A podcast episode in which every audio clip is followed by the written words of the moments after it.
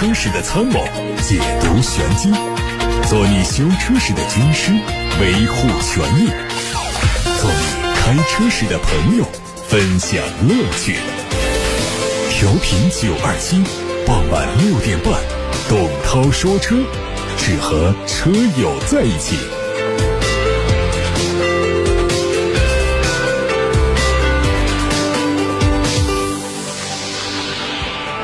位好，欢迎听董涛说车，可以把选车用车的问题发送到直播间八六八六六六六六，正在开通热线，还有董涛说车的微信公众号也可以留言。看汽车资讯，五月三十号。二十四时，国内成品油价格大概率再次迎来上调。这一轮油价上调后，将创下历史新高。估计汽柴油价格每吨上调三百五十元左右，折合九十二号汽油、零号柴油每升分别上调两毛七和三毛。今年油价已经出现了八涨一跌，汽柴油每升涨幅已经是达到了一块五到一块八左右。今晚过后，估计全年。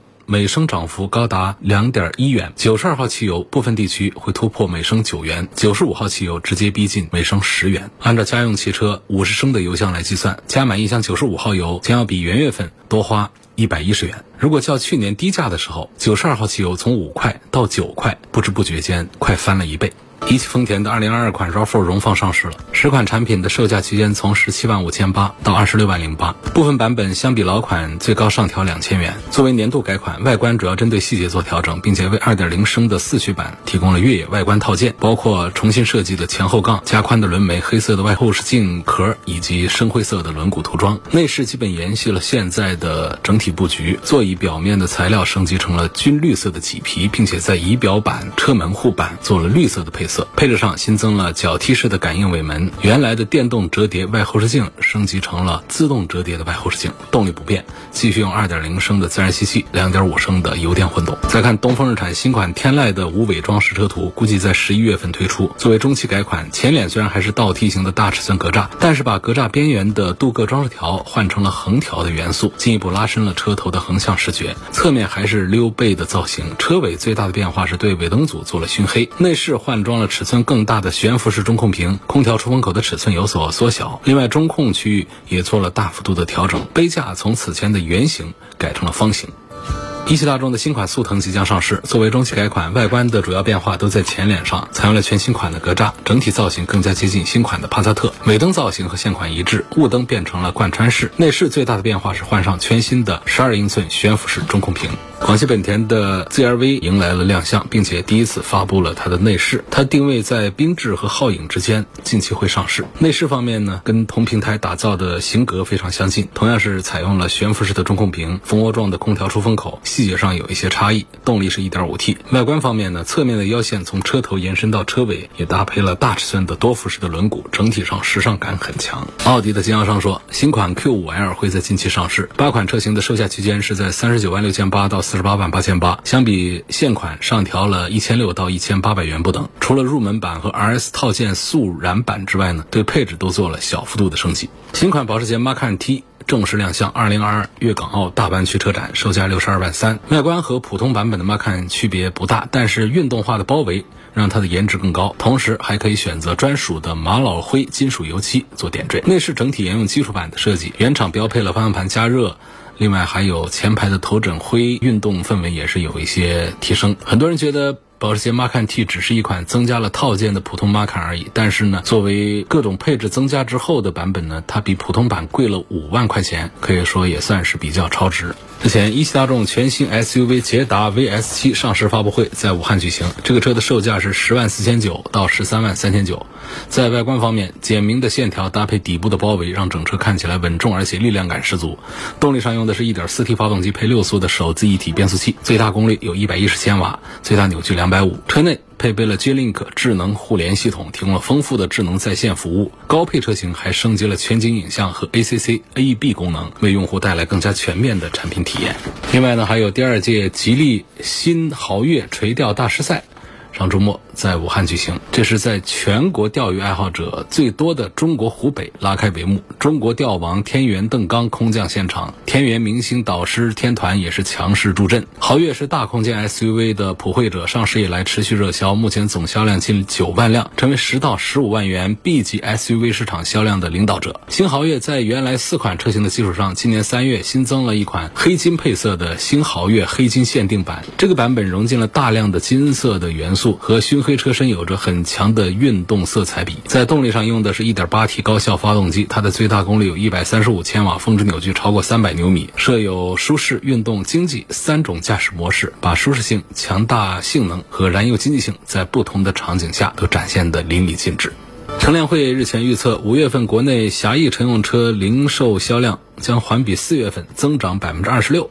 来到一百三十二万辆，同比下降百分之十九。新能源市场的生产供应环比四月份有所回暖，预计五月份新能源市场的渗透率仍然会保持在百分之二十五左右。从周度分析，受疫情影响，五月份主要的厂商第一二周日均零售量呢都同比下降了百分之二十一和二十二。不过乘联会表示，在上海及周边地区复工复产的推动下，第三周车市会有所恢复，同比降幅会收窄到百分之十二左右。第四周同比降幅在百分之十九左右。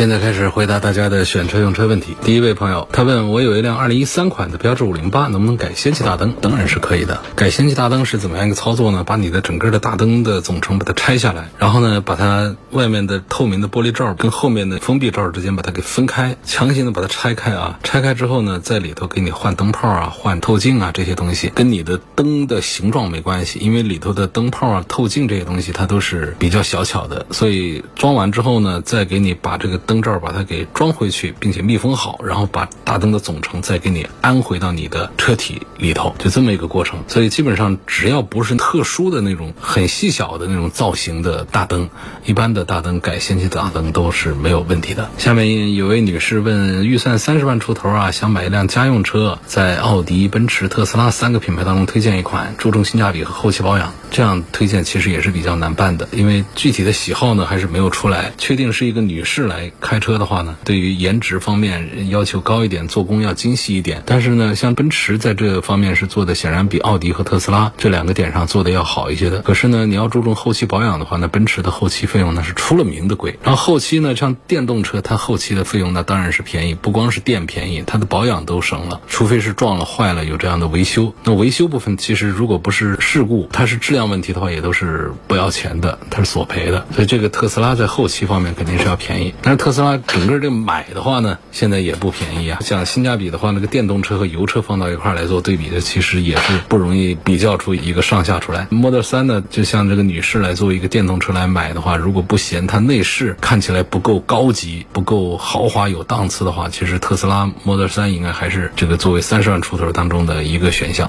另外呢，还有一个就是像这个蔚来 ET 五。快出来了，这个车如果出来之后呢，要比特斯拉的 Model 3呢，可能是更接近于我们中国人的喜好一些。比方说，它这车子会做的更大一点，内饰方面做的会略微的更有档次感觉一点。然后呢，在其他方面的表现呢，也不比特斯拉差。当然，价格上也是跟特斯拉的这 Model 3也是咬得紧紧的。所以我建议这样看一看。那么目前呢，在三十万出头，想在这个奥迪和奔驰当中选一个又有性价比、后期保养又便宜的车出来，这恐怕还是办不到。下面有个朋友问了一个话题，问这个插电和油电混合是不是可以理解为以前的手机是否可以拆电池充电？现在手机都是一体的，汽车会不会也是这样？不能这样理解啊！插电呢是说充电呢必须得。有充电桩安在墙上，或者说立柱安在地上，然后拿着充电枪，像加油一样的动作对电池进行充电，这个就是有这个动作的，叫插电式的。呃，如果没有说插电，只说是油电混合的话，那通常来说呢，就是车子自己在运行的过程当中，通过能量回收这样的原理来给电瓶充电。充了电之后呢，它不是一直用电瓶的电来跑，它只是在低速起步的时候用一下下电瓶，要不然的话电瓶最终是会亏电的。然后车子速度一起来，发动机就工作。这个过程当中呢，在给电瓶充电，所以呢就不用额外的给电瓶加电，电瓶的电量一直是满的。这种是普通的油电混合，这是插电和油电混合的区别。发动机渗油是个很难解决的问题吗？我一六年的长安欧尚用的东安发动机已经换过两次上顶盖的密封垫，但是渗油的毛病还是存在，经常有车子从身边过啊，也能明显的闻到有发动机渗油，是不是这个问题真的不好解决？这个问题没什么不好解决，这个渗油就是看是哪儿渗，就是密封不好，把那个密封把它打好了，它就不渗了，除非是个密封垫子有问题啊，或者是操作的这个工艺有什么问题。一般来说，这种渗油的问题不是那么的难解决啊。四到五年车龄的进口奔驰质量稳定性怎么样？二手的进口 CLA 和进口的 C 级轿跑怎么选？家里的第二台车，希望涛哥解答一下。不管是进口的还是国产的，反正这个奔驰的低端产品的质量呢，做的没有它的高端的好的。奔驰的 S 啊，这些都不用说了，他们在各方面都做得非常好，包括大几十万的从 GLE 往上走的 SUV 啊，都做得挺不错的。那中间档的像 E 级啊，老是被大家批评，更不用说到 C 级这样的。像这个 CLA 的进口 C 级呢，就是在作为奔驰的入门产品上面做的稍微的要讲就是潦草一点。不过进口的 CLA 呢，实际上在中国卖的形势还不错，因为它价格便宜，尤其像四五年车龄那个时候的车呢，配置也挺好的，动力呢也不是像现在用那么小个发动机，当时都用 2.0T 带四驱，排气管都四个，看起来还是吼吼的，还是挺好玩的。其实如果说价位可以的话呢，买这样的一个二手的进口的 CLA，我觉得还是可以的。四五年的进口的这个产品，也不至于现在就是很多毛病就会爆出来。但是呢，奔驰的这个二手，它后期如果有毛病的话，它维修起来也还是不便宜的啊，跟新车一样贵。下面说，今年四月份买的混动版的 CRV，目前是开了八百公里，有两个问题，不知道是不是通病，该怎么解决？第一，方向盘不正，行驶中方向盘摆正的时候呢，车辆往右跑偏，需要往左打点方向才能保持直线行驶，这肯定不是通病啊，这就是毛病。出这样的毛病的话呢，经过四轮定位啊，是可以把它调好的。第二个，每次等红绿灯起步的时候，松刹车的时候，包括倒车松刹车的时候呢，总有咯噔一声响，就类似弹簧拉伸的声音，这正常不正常？这个也不正常，这个就是我们的刹车系统里头的回位不顺畅。但是作为新车有这样的情况也是比较少见的，这个到四 S 店做一下处理，很简单的处理就可以解决这个回位不顺畅的问题啊。咨询一下坦克三百的城市版，这个车的性价比和故障率怎么样？值不值？值得入手，值得入手，卖的超级火爆的一个车，产品也已经是做的很成熟。虽然上市的时间不长，性价比不高的话，不至于说是排着队要求一台坦克三百。目前来说的故障率没有爆出有一些通病啊，有很多的毛病，所以这个车值得买。坦克三百，大众的途昂跟。奥迪的 Q 五之间哪个更值得入手？五十来岁了，再过几年退休之后呢？计划开着车游历祖国的大好河山，其实都挺值得看的。我觉得这两个当中，我赞成奥迪 Q 五 L 要多过于大众的途昂。就途昂那个车呢，有点太傻大黑的那种感觉了。Q 五 L 呢，其实整个在做工啊，包括车型平台上呢，它作为全球模板的话，做的还是更成熟一些。那途昂呢，实际上就是适应我们中国人的喜好，做了一个大的一个车。身底盘的行驶的品质啊，各方面跟着奥迪 Q 五比还是有差距的。而且作为五十来岁退休之后，我觉得在品牌上上一个档次，用一下奥迪的车，跟这个大众享受的各个方面还是有不一样的。下面有个朋友说，我听节目快五年了，一直。因为工作原因呢，就基本是听节目的重播。前年七月份听你节目，你还比较推荐混动版的雅阁，我就买了一台二零一八款的锐志。那么这个月呢，家里父亲退休了，想买一台家用车。二十万的预算，主要是走走亲戚、接接孙子、带母亲出去旅游。他看中了宋 Plus 电麦，问我意见。因为家里楼下有七毛钱一度电的充电桩，我感觉也非常好。同时，我也看中了长安的 Unique IDD 和星越 L 混动。因为父亲想把这台车给我，他开雅阁，所以想听听你对这三台车的评价。内饰外观呢，我喜欢星越 L，Unique IDD 呢第二。插电混只看中宋电麦，但是怕这个车自燃，因为雅阁开着过于省心。就想听听你对这几款车的看法，外观呢、节油啊、车辆性价比啊、后期啊各个方面。这三个车呢，我排位还是简单说，就是还是把比亚迪的宋电麦把它放前头，因为从这个插电混来说呢，比亚迪的还是做的要成熟，做的要更好一些。你家里又有这个充电桩，所以重点考虑一下比亚迪的宋电麦。吉利星越 L 我把它排到第二位，长安的 UNIQ IDD 这个把它排到第三位。三十七岁的男性想要一点个性的。车，你看你花多少钱？不管是十几万的，还是一百多万的个性化的车都有，还得把你的预算打出来告诉我。有朋友问我，新能源车的充电呢是三相电还是两相电？一般来说，两相电就可以了。就是像我们家庭充电桩，到哪儿去找三相电去呢？两相电就可以，但是这个充的就比较慢。但如果到了快充上，那就不一样。另外呢，像大型的车辆。那必须得是三相电才可以充，所以我们常见的家用车的这个充电的话呢，两相电就可以满足要求。还问从用车感受、排场方面来对比一下未来的 ET7 和新款的奔驰 E 级应该怎么选？如果想排场呢，还是得奔驰这个品牌的排场在那儿，内饰的豪华感在那儿。未来的 ET7 呢，它其实不是一种讲排场的那种车，它讲的是你用它的感受，用的感受肯定是未来的 ET7 好于奔驰的 E 级。那种新能源车你开了之后再去开传统能源车的话，你会觉得差距挺大的，不管是那种安静还是提速的那种快，提速那种线性，这各个方面那都是内燃机汽车没有办法来。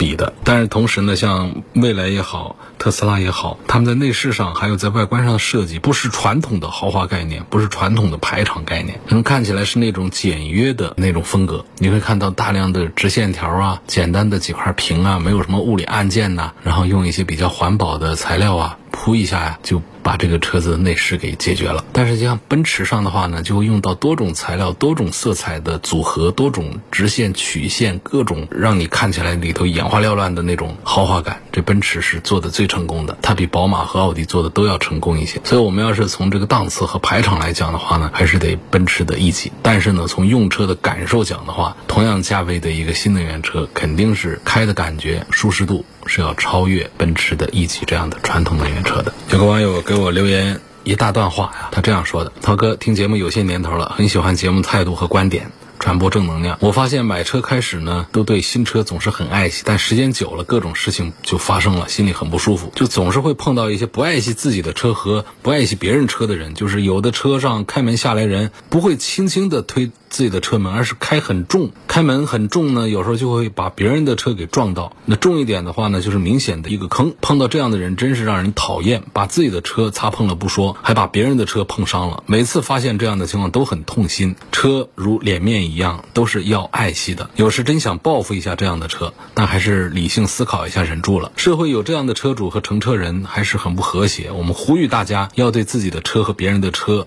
一样爱护。每次在路上看到被碰坏的车门。都想知道他们都经历了什么，碰到了什么样的人。为了提升美好的社会环境，所有的车主和成员都要谨慎开车门，维护健康和谐的社会尽一份责任。确实是，这是一段很有正能量的留言。相信我们所有的车主们都碰到过这样的情况，应该极少有人说我的车上还没有被别人的车碰过坑洼，除非是指刚买不久的车。开车几年下来，我们不管是在停车场啊。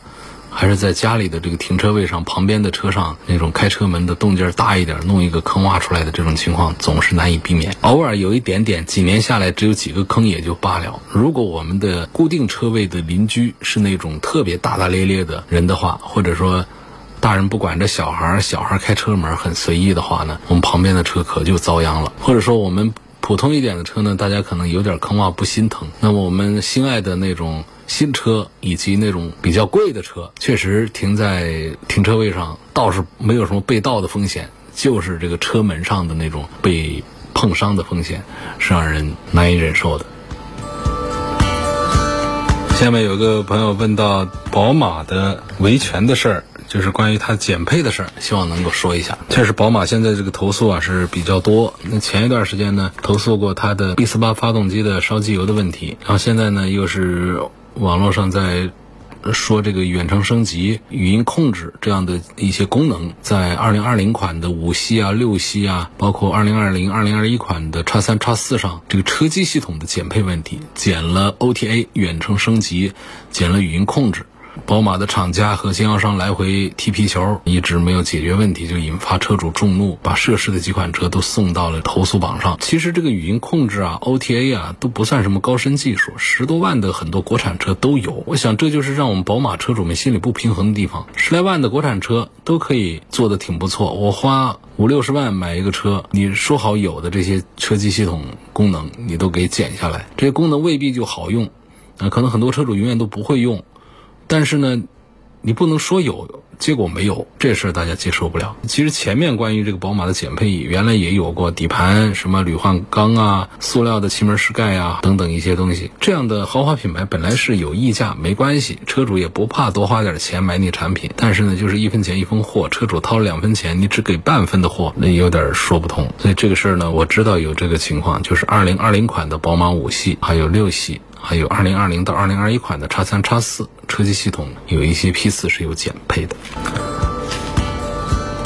就刚才那个自己开车门不小心老是撞别人车门，我们的车门老是被别人不小心大大咧咧给撞坏这个事儿呢，有位网友给我留言，他说：“文明开车，文明用车，但是也不要太在意车，车它就是个工具而已。”总还是说的轻巧。你要是买了一个心爱的车，才开没多久，而且这车还不便宜，比方说是个大几十万的车，这车门上坑坑洼洼的，而且不是说不小心在外面比别人高，就是总是被自己隔壁的那个车给怼伤的话，能不烦吗？这得胸怀特别的宽广才不烦啊！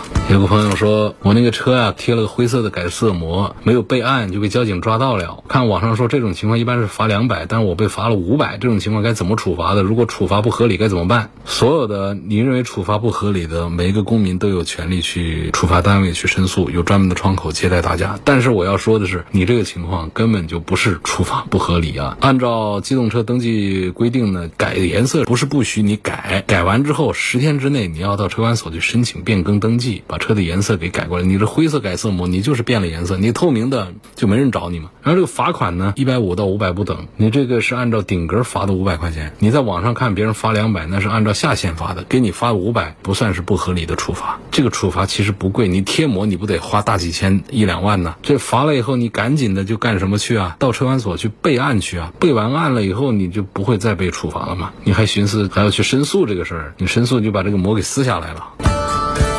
有个网友问。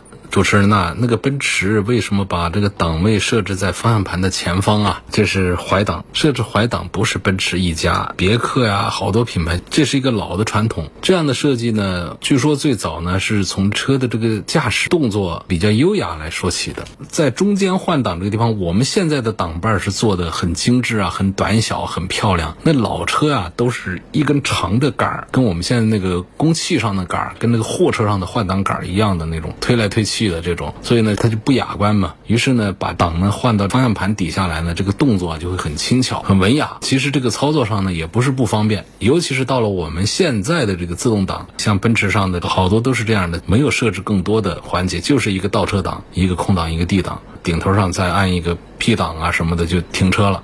其实这个操作呢，习惯了之后也会非常的方便。但是说从来不开这种怀档的车，我们从一个传统的这个中间档位的下来的话呢，会有一会儿不方便。但是有几个红绿灯之后，基本上也就方便了，也就习惯了。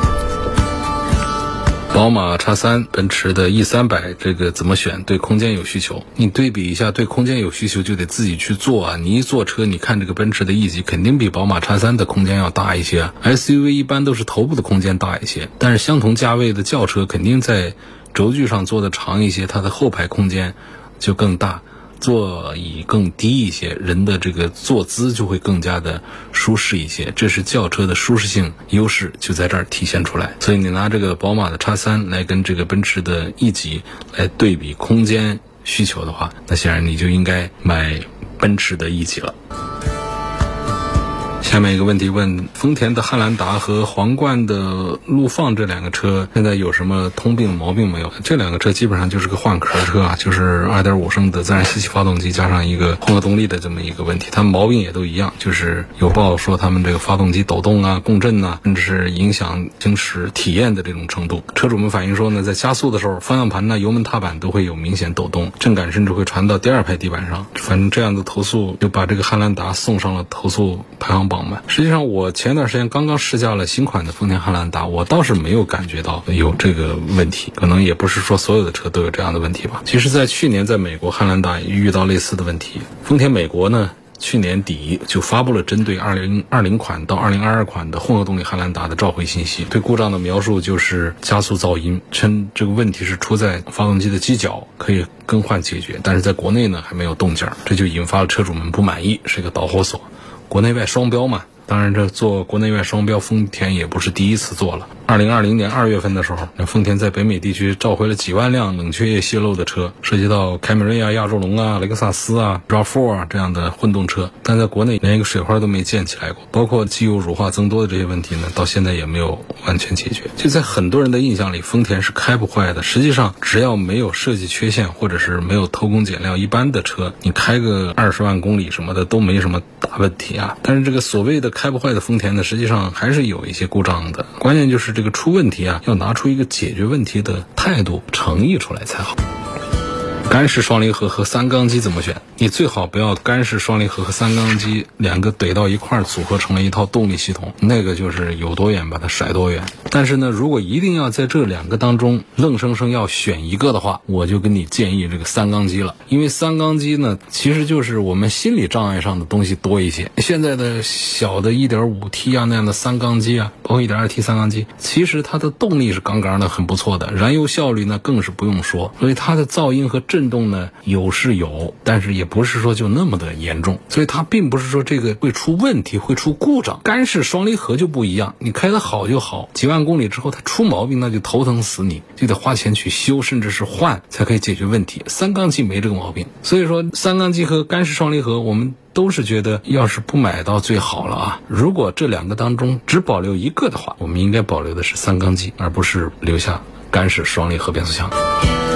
还有一个朋友问，高和的 HiFX 和极客的零零一哪一款更值得买？都挺值得买的。这个问题就是两个车呢，就难以把它们分得很清楚。我在上周节目里面还说到了，高和其实就是昂贵的一个玩具。相对来说呢，极客的产品呢，它其实在这方面做的，它要更加的贴合于大家的实际用车要多一点，而且实际车的素质也不差。它没有定位像高和那么的做高端去。反正是现在来买一个大几百公里的一个纯电动嘛，我可能会推荐极客的零零一要多一点点点。